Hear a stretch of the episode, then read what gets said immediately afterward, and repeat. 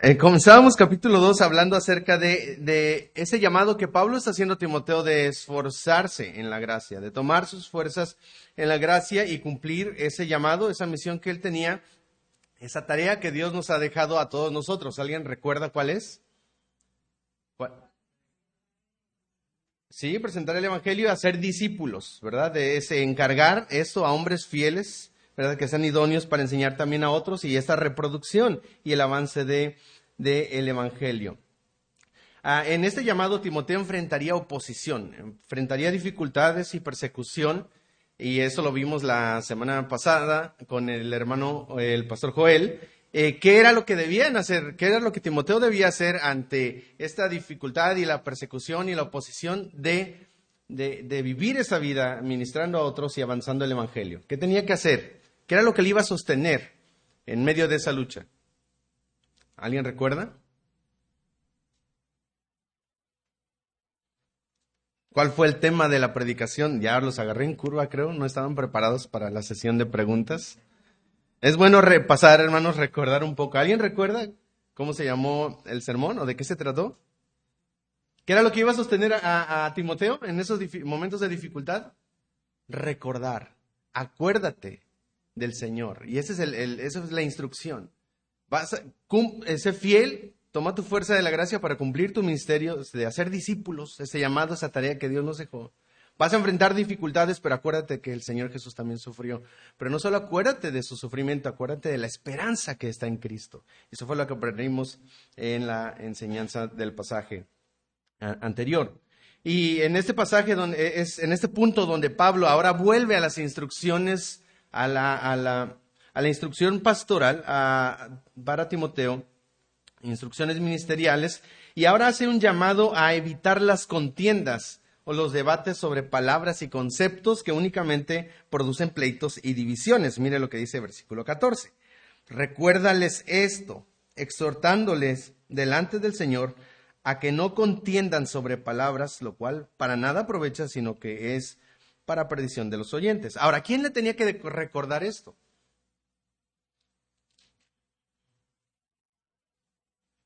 A los mismos que encontramos en, eh, en el versículo 2 del capítulo 2.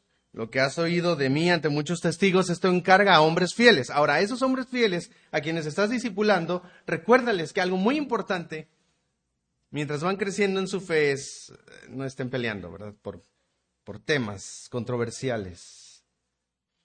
Aunque no lo crea, el primer siglo estuvo lleno de muchas doctrinas y filosofías que se infiltraron en la iglesia y confundían a los primeros creyentes. Podríamos pensar que apenas el cristianismo iba creciendo, ¿verdad? Y, y, tendría esta oportunidad de florecer libremente, pero no, había mucha mucha controversia y oposición y filosofías y ideas y doctrinas y cosas muy contrarios y o parecidos a la Biblia, pero, pero no, con error.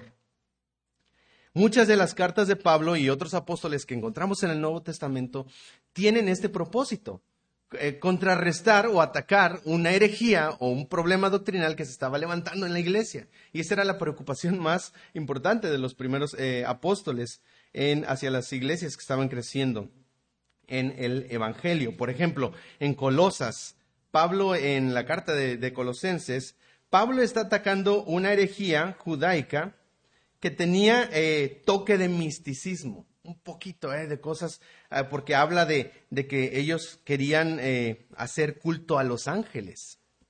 También tenía esta herejía ahí en Colosas, tenía algo de, de ascetismo religioso, o sea, Pablo habla del duro trato del cuerpo. Las personas pensaban que si se golpeaban más duro, ¿verdad? Así podrían vencer su pecado o así Dios los iba a aceptar más porque estaban sufriendo. En Gálatas, Pablo está defendiendo a la iglesia contra los judaizantes.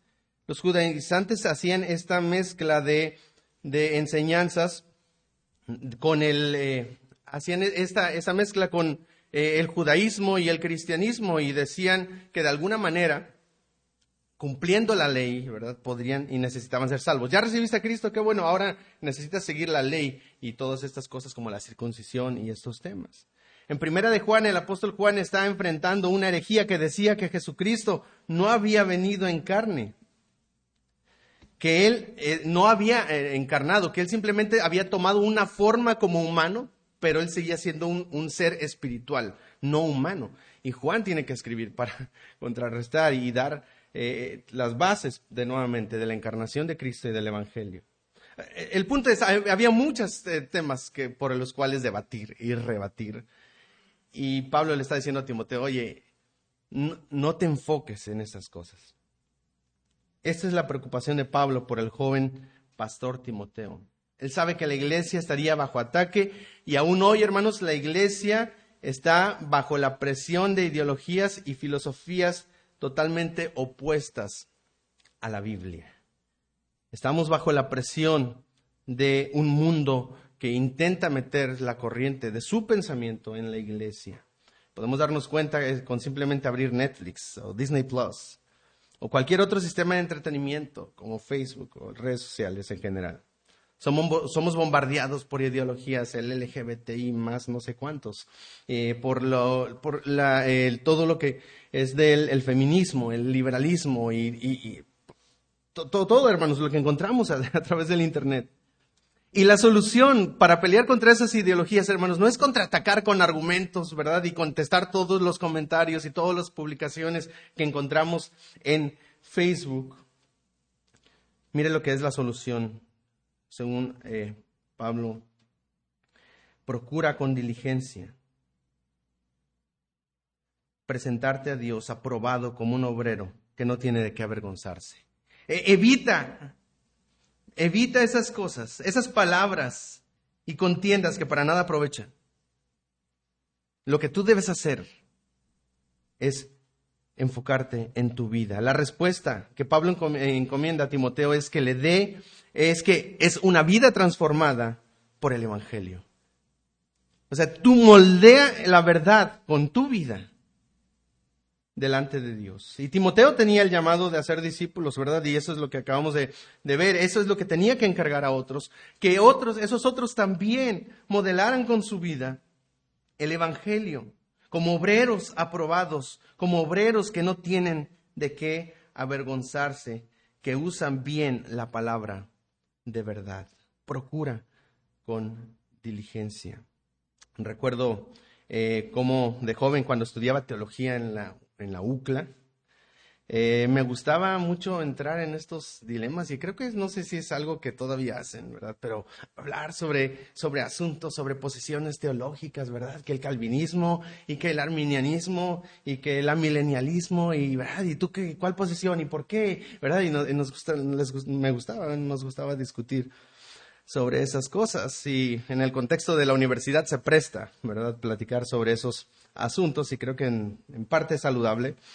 Pero nunca vi el peligro de meterte en controversia hasta que, hasta que llegamos a la iglesia donde estábamos anteriormente y fuimos testigos de cómo esas discusiones dividieron la iglesia, dañaron la iglesia. Esto se debió a personas malintencionadas que no entendían los conceptos teológicos y que los reinterpretaron, los malinterpretaron y decían que los líderes estaban enseñando herejías y falsas enseñanzas de no sé cuándo. Y, y después de mucha controversia, con la iglesia dañada y fracturada, sufrió una gran división, una división muy fuerte. Ese es el peligro al que se ha de enfrentar el joven Timoteo. Y nuevamente, la manera de contrarrestar las tormentas de enseñanzas no es eh, contraatacar, no es poner nuestra defensiva, ¿verdad? No es dar de bibliazos a las personas o argumentar para ganar un debate. La respuesta es tener un estilo de vida diferente que magnifique el valor de Cristo y de su gloria en nuestras vidas. ¿Cuáles son algunas áreas? Y dos áreas vamos a ver esta mañana que Timoteo debía cuidar ante el peligro de las falsas enseñanzas y que nosotros también debemos cuidar eh, en nuestro andar y en este mundo, viviendo en un mundo rodeado con muchas eh, eh, filosofías diferentes a la Biblia. En primer lugar, hermanos, Pablo va a hablar de integridad. Pablo va a hablar de integridad. procura con diligencia presentarte a Dios aprobado como obrero que no tiene de qué avergonzarse, que usa bien la palabra de verdad. Pablo recuerda a Timoteo presentarse delante de Dios como un obrero aprobado. Esto se refiere, hermanos, a vivir constantemente delante de la presencia de Dios. Es lo que mencionábamos anteriormente acerca de vivir el Corán Deo, esta frase reformada que se usaba para hablar de, que como toda la vida tiene que vivir, vivirse en la presencia de Dios, bajo la autoridad de Dios y para la gloria de Dios. Hermanos, vivir en la presencia de Dios significa entender, hermanos, que lo que sea que hagamos y donde sea que estemos, estamos haciéndolo bajo la mirada de Dios. Dios está con nosotros y Dios te está observando. Alguien dijo que no podemos ocultar ningún pecado ante los ojos de Dios. Un pecado oculto en la tierra es un escándalo público en el cielo. No te puedes ocultar de la presencia de Dios, pero eso más que causar miedo o temor, ¿verdad? Eh, debería motivarnos a vivir de una manera íntegra, porque yo sé que voy a rendir cuentas ante Dios. Ese es el llamado para Timoteo, pero no solamente para él, para todos nosotros, vivir una vida íntegra, entera, completa, delante de el Señor. Recuerdo que el hermano Mateo, eh, él usaba esta ilustración, quizá algunos la han escuchado, de cómo en la antigüedad tomaban los, los jarrones, ¿verdad? Y cuando se rompían, los vendedores lo que hacían era rellenaban con cera y después pintaban y se veía como nuevo, ¿verdad? Y ahí se lo ponían en el, en el mercadito, ¿verdad? Y, y la gente los compraba sin darse cuenta, pero los que sabían lo tomaban el cántaro y lo ponían a contraluz, ¿verdad? Con el sol y se podía alcanzar a ver dónde el, el, vaso, el cántaro no estaba íntegro, no estaba completo, no era una sola pieza, estaba roto, estaba quebrado. Hermanos, y de esto se trata una vida íntegra, ser, ser entero, ser completo, ser el mismo delante de Dios y delante de otras personas. Una vida aprobada, no por las personas, sino por la persona más importante que es Dios. Todos podemos dar una apariencia de piedad, pero hay alguien a quien nunca, a quien nunca, de quien nunca te podrás ocultar, y es Dios. Así que procura vivir tan rectamente, le está diciendo Pablo a Timoteo, que no te avergüences si hoy Dios te llama a rendir cuentas delante de Dios, delante de su presencia. Una de las ilustraciones también que usa los folletos evangelísticos que tenemos por ahí, si lo ha leído, es que ¿cuál sería tu reacción si pusieran un chip para, y lo pusieran en tu, en, tu, en tu cabeza y te grabaran todo lo que piensas durante la semana y lo proyectáramos el domingo en el culto, ¿verdad? ¿Qué harías? Correríamos de vergüenza, ¿verdad? Pero hermanos, el Señor, tenemos más miedo a los hombres. El Señor está mirando y Él sabe lo que pensamos, conoce las intenciones de nuestro corazón. Y es por eso que Pablo le dice, procura con diligencia presentarte a Dios, aprobado como un obrero que no tiene de qué avergonzarse. Timoteo debe eh, buscar la aprobación no de las personas, sino de Dios. Y Pablo ahora le exhorta a presentarse como un verdadero maestro que enseña la verdad en un mundo inundado por falsos maestros. Y es lo que está diciendo aquí presentarte como eh, a Dios aprobado. Y la palabra aprobado es edóquimos en griego y significa y describe algo que ha sido probado y que ha pasado la prueba. O sea, literalmente, ha pasado la prueba. Y esta semana mi hermano, el de en medio, eh, estaba preguntándonos, ¿cómo puedo bajar kilo y medio en tres días? Y yo, no sé, yo, yo quiero saber cómo hacerlo también. No, lo que pasa es que voy a hacer mi examen, dice médico, y y porque él está buscando su ascenso. Entonces es cabo y ahora va para la escuela de sargentos segundos y, tiene que pasar una serie de exámenes, de pruebas. Para, de esa manera el gobierno puede decir, ok, tú tienes las cualidades que se requieren para estar en este rango, en esa posición dentro del ejército. Y, y, ya cuando vi, no, lo logré, lo pasé y mandó las imágenes al grupo ahí de la familia y y le digo, no, qué bien, felicidades. Me dice, no, pero me faltan otros cuatro exámenes todavía más, porque es el médico, el psicológico, el físico, y no sé cuántos más. pero es una manera de, de probar algo y, cuando pasa la prueba es, es un obrero, es un sargento segundo aprobado, ¿verdad? Para la posición a la que ha sido llamado. De esta manera, hermanos, nosotros debemos estar listos para representar correctamente a nuestro Señor, a nuestro Salvador. Y Timoteo debía probarse delante de la presencia de Dios para ser un instrumento útil para el ministerio. Y la prueba que debe pasar es utilizar bien la palabra de verdad. Lo que dice el versículo 15. Un obrero aprobado dice que no tiene de qué avergonzarse, dice que usa bien la palabra de verdad. Esa es la prueba del creyente y la prueba del, del ministro, ¿verdad? De, para saber si es un obrero digno y aprobado por el Señor. Es usar bien la palabra de verdad. La palabra griega eh, de usar bien significa trazar rectamente o cortar con precisión y nos habla de interpretar correctamente las escrituras, interpretar correctamente las escrituras.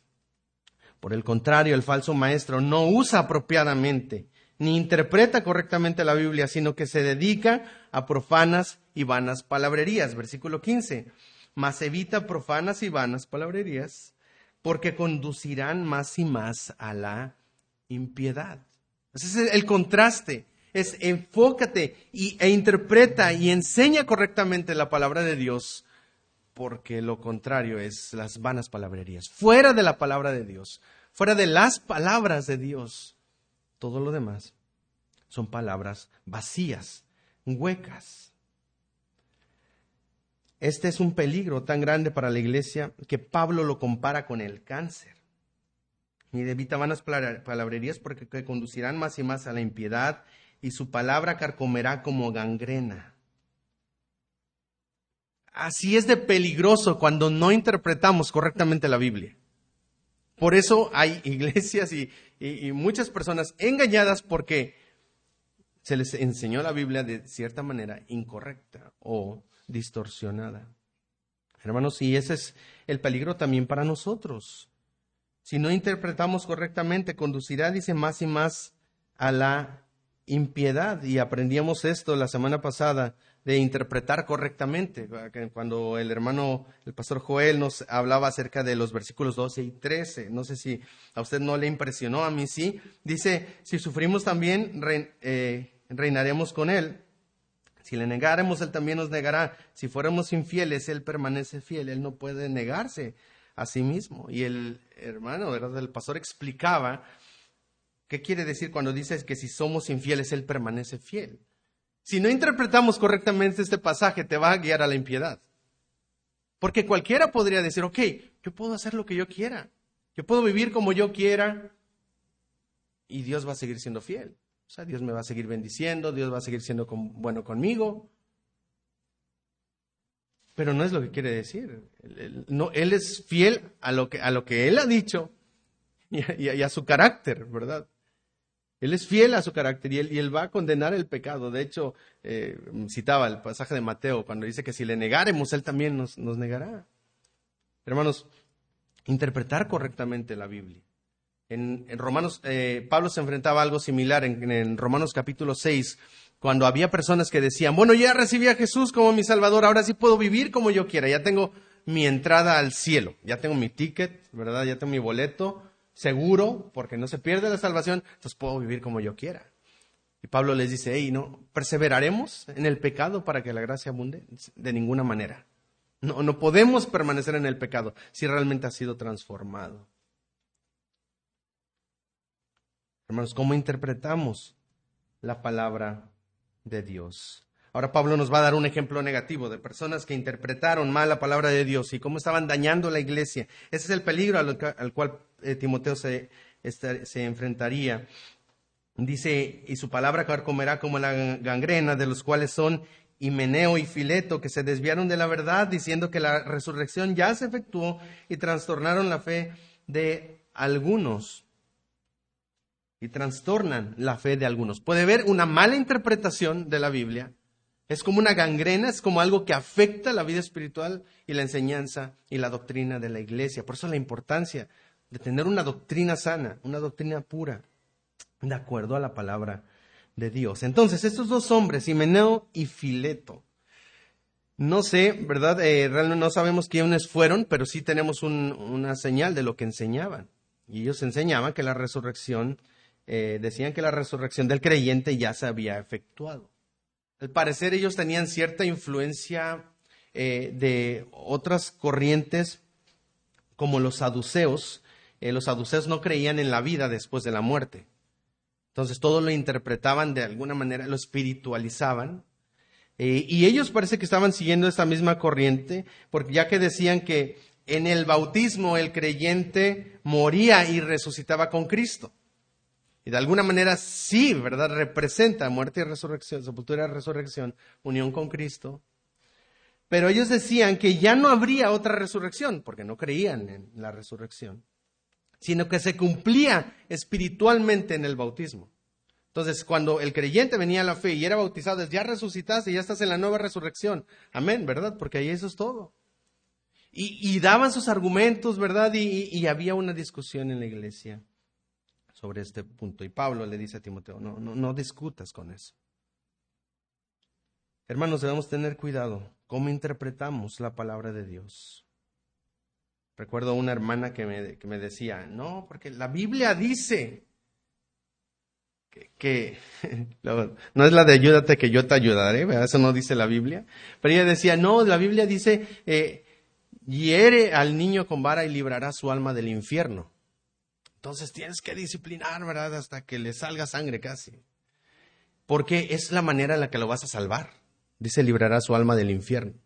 Y le dije, a ver, enséñame el, pasaje. Y fuimos a la Biblia y sabe que dice, dice, pues corrige al niño con vara, sí, pero dice, y librará su alma del Seol. Ella interpretaba Seol como infierno. Entonces ella decía, entonces lo voy a librar del infierno si yo lo disciplino. Lo que está diciendo es, no, lo vas a librar de la muerte, o sea, de tomar tantas malas decisiones que lo lleven al final a, morir, en el plano de, no espiritual, sino físico. Hermanos, debemos de tener cuidado cómo interpretamos la Biblia. Todo lo puedo en Cristo que me fortalece, ¿verdad? Y algunos van allá al gimnasio. Todo lo puedo en Cristo que me fortalece. Algunos van a ver a la novia. Señor, todo lo puedo en Cristo que me fortalece. ¿Cómo estás interpretando? ¿Eso es lo que quiere decir el versículo? No, habla de aprender a estar contento cuando tienes y cuando no tienes, cuando hay comida y cuando no hay comida. Es, aprender a estar contento con lo que Dios te ha dado. ¿Cómo estás interpretando la Biblia? Puede ser un cáncer que puede afectar tu vida espiritual y llevarte a la impiedad. Pablo aclara que el fundamento de Dios está firme, versículo 19, pero el fundamento de Dios está firme teniendo este sello, conoce el Señor a los que son suyos y apártese de iniquidad todo aquel que invoca el nombre del Señor. Él ya había dicho en primera de Timoteo 3:15 que la iglesia es la columna y el baluarte de la verdad y el sello de los que son verdaderos hijos de Dios, eso es lo que está diciendo aquí. El sello de los que son verdaderos hijos de Dios que es que andan en la verdad, no como Himeneo y Fileto, ¿verdad? Que no andan en la verdad. Y andar en la verdad no solo se demuestra por lo que yo creo, sino por cómo vivo. ¿Cómo es que esa verdad que yo estoy creyendo está transformando mi vida, está cambiando mi corazón, pero también mis acciones? Y como ahora yo me aparto de la iniquidad. De hecho, ese es el segundo eh, punto, el segundo aspecto de la vida que Timoteo debía cuidar para ser un obrero aprobado frente al peligro de las falsas enseñanzas. No solamente su integridad, ser íntegro en cómo presenta e interpreta y enseña la palabra de Dios y cómo él vive esa verdad, sino también la santidad. Cómo cómo esa verdad está transformando Y Pablo acaba de decir que la iglesia es una comunidad de creyentes que sostiene la verdad, columna y baluarte de la verdad. El problema es cómo explicar que existen herejías y falsos maestros como Himeneo y Fileto. Si, si tenemos la Biblia y la Biblia es la verdad, ¿cómo explicamos que hay tantas iglesias y tantas denominaciones y tantas religiones? Si tenemos una sola verdad. Si tenemos una sola Biblia. ¿Cómo explicar a Himeno y Fileto enseñando en la iglesia, verdad? Falsas enseñanzas. Si, si la iglesia es la columna y el baluarte de la verdad. La respuesta es lo que Pablo menciona en los siguientes versículos. Versículo 20. Pero en una casa grande no solamente hay utensilios de oro y de plata, sino también de madera y de barro. Y unos son para usos honrosos y otros son para usos viles. En una casa hay dos clases de instrumentos, unos que tienen usos honrosos y otros que no.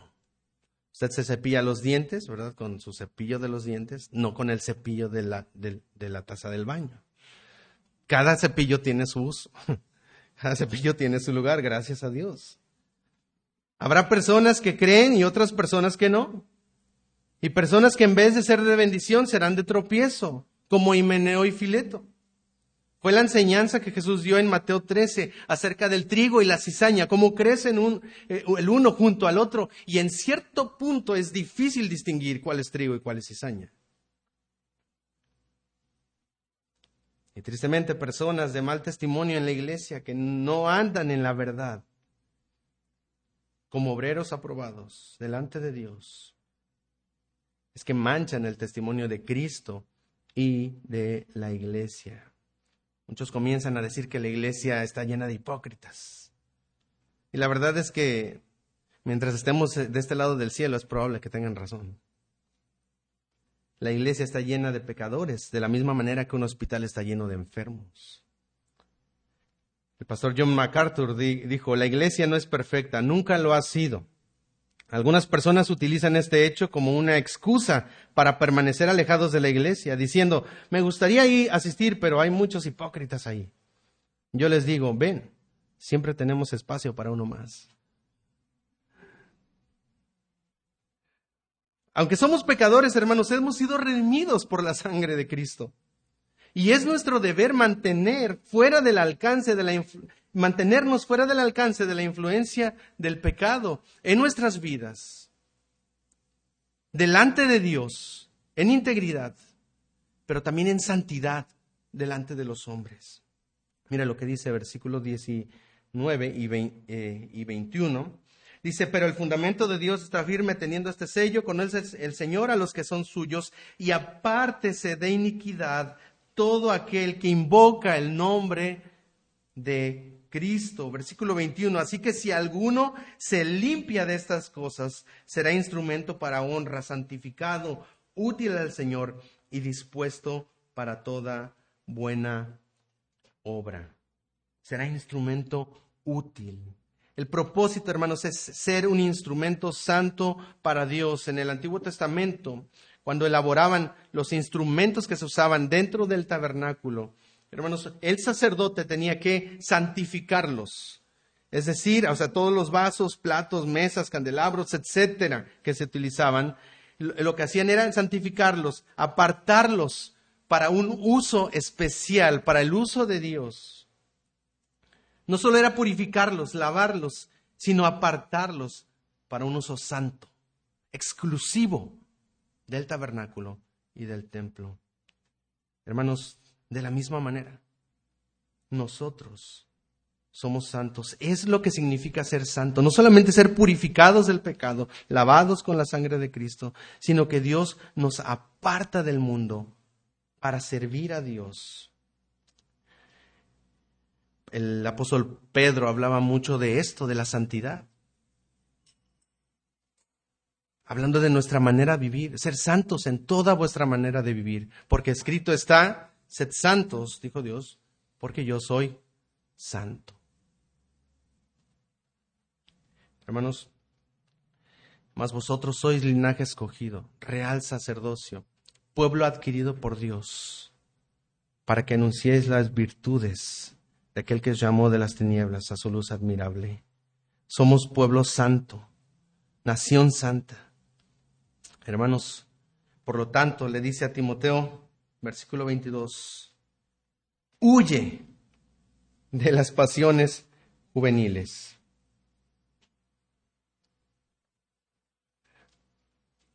Huye de las pasiones juveniles.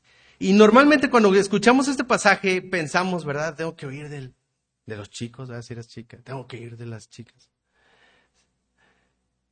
Sí tiene una implicación, y Pablo le acaba de decir, ¿verdad? De alejarse de impiedad, cosas que no van de acuerdo al carácter de Dios. Pero eso tiene más eh, implicación, hermanos, acerca de ese deseo como un ministro joven de involucrarse rápidamente, de, de, de envolverse rápidamente, en el contexto del pasaje, en una discusión, en, un debate, como mencionábamos cuando estudiaba en la UCLA. Y mire lo que dice más adelante, no solamente se queda ahí, huye de las pasiones juveniles, sigue la justicia, la fe y el amor, vamos a volver ahí. Eh, pero versículo 23, huye, pero desecha que las cuestiones necias e insensatas, sabiendo que engendran contienda. Es como, hay, esa tendencia como pastor joven, ¿verdad?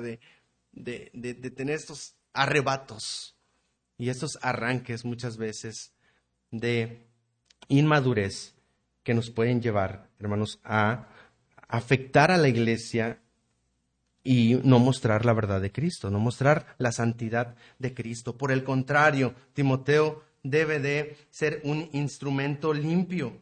Dice, huye de las pasiones, pasiones juveniles y sigue la justicia, la fe, el amor y la paz con los que de corazón limpio invocan al Señor. Es busca y refleja el carácter justo y santo de Dios. hay esta tendencia de involucrarse en discusiones. ¿Cuál sería entonces la respuesta? Porque eh, seguramente Timoteo está ahí escuchando a Pablo y dice, a ver, ahora, bueno, pero tengo aquí a Meneo y Fileto, ¿verdad? ¿Cómo voy a enfrentarlos a ellos? ¿Cómo debo contrarrestar su falsa doctrina y su falsa enseñanza de esto de la resurrección? Presentando argumentos, ¿verdad? Y exponiéndolos a la iglesia y para mostrándoles, ¿verdad? Dándoles de bibliazos, versículos para que vean que están mal. Mire lo que dice el versículo 24, porque el siervo de Dios no debe ser, ¿qué? Contencioso, sino amable para con todos, apto para enseñar, sufrido. ¿Cómo debes comportarte ante esos falsos maestros? Sufrido y amable. A veces tienes que aguantar un poco antes de empezar a tirar tus ráfagas de argumentos. Y mire lo que dice el versículo 25, hablando del carácter del siervo de Dios, que con mansedumbre corrija a los que se oponen. No solo te quedas callado, eres manso, ¿verdad? Pero con esa mansedumbre también vas a enseñar la verdad y corregir a los que se oponen, por si quizá Dios les conceda que se arrepientan para conocer la verdad y escapen del lazo del diablo en que están cautivos. Dice al final, a voluntad de Él. Hermanos, ¿cuál debe ser nuestra respuesta? ¿Cuál debe ser nuestra reacción cuando enfrentamos, cuando vemos en nuestro mundo eh, iglesias o grupos y, denominaciones y que, enseñan falsas doctrinas y a veces quizás es tu amigo, ¿verdad? Eh, tu vecino y se da la oportunidad de platicar. A veces pues se enciende mucho, ¿verdad? La, la conversación y, y, la Biblia nos enseña que debemos estar siempre preparados para presentar defensa, pero nos enseña a hacerlo con mansedumbre y reverencia. ¿Cuál debe ser nuestra respuesta, hermanos? Ser un siervo aprobado, con un carácter que refleje el carácter de Cristo. Las falsas doctrinas, hermanos, al final es, una, es un problema espiritual, es una situación del corazón. Por eso termina diciendo, y escapen del lazo del diablo en quienes están cautivos a voluntad de Él. Las doctrinas alternativas a la Biblia, que algunas, aunque se parecen mucho, ¿verdad?, a lo que creemos y lo que la Biblia enseña, son la alternativa de Dios, de, de Satanás, para mantener engañadas a las personas. Son la alternativa para llevar a las personas cautivas en el error de falsas enseñanzas. De hecho, el diablo es el maestro de las malas interpretaciones. En Mateo capítulo 4, cuando él está tentando al Señor Jesús, y el Señor Jesús eh, dice, no, no, no, espérate, no solo de pan vivirá el hombre. Y él dice, ah, ok, vamos a citar la Biblia. Y Satanás dice, bueno, lánzate, porque la Biblia dice que a sus ángeles mandará acerca de ti para que no tropiece tu pie en piedra. Él está interpretando la Biblia, él conoce la Biblia, él la sabe de memoria. Pero la interpreta incorrectamente. Y el Señor Jesús le tiene que decir, no, pero, pero escrito está, debes interpretar la Biblia con la Biblia. No tentarás al Señor tu Dios. Hermanos, eh, que el Señor nos ayude a ser fieles. Dos aspectos muy importantes de la vida y el carácter del siervo de Dios y cada uno de nosotros, hermanos, en cierta manera, aunque no hemos sido llamados al ministerio como pastores, como ministros o en cualquier área, todos servimos a Dios. hemos sido llamados para ser santos. Y hay dos aspectos que debemos cuidar. Nuestra integridad y la integridad con la que tratamos la palabra de Dios, la verdad de Dios y del Evangelio. Y nuestra santidad cómo estoy viviendo delante de Dios, en la presencia de Dios, como un instrumento útil y limpio para, en las manos del Señor, para llevar su gloria a otros que no lo conocen. Hermanos, que el Señor nos ayude a ser fieles en nuestro llamado de ser ministros aprobados del Evangelio.